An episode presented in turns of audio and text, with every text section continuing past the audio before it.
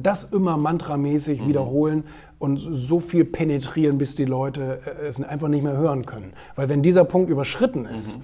dann bist du zur Normalität geworden.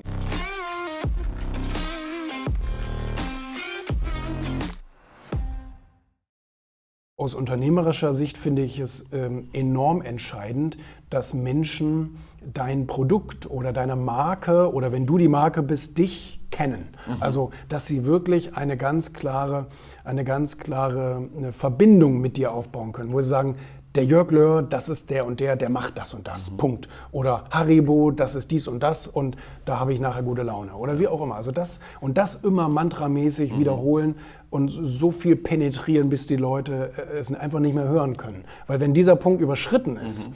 dann bist du zur Normalität geworden. Ja. Also dann gehörst du einfach zum Programm, so wie Coca-Cola. Mhm. Also Coca-Cola ist an jeder scheiß Ecke irgendwo zu sehen, aber es nervt nicht mehr, weil wir ja. uns daran gewöhnt haben. Mhm.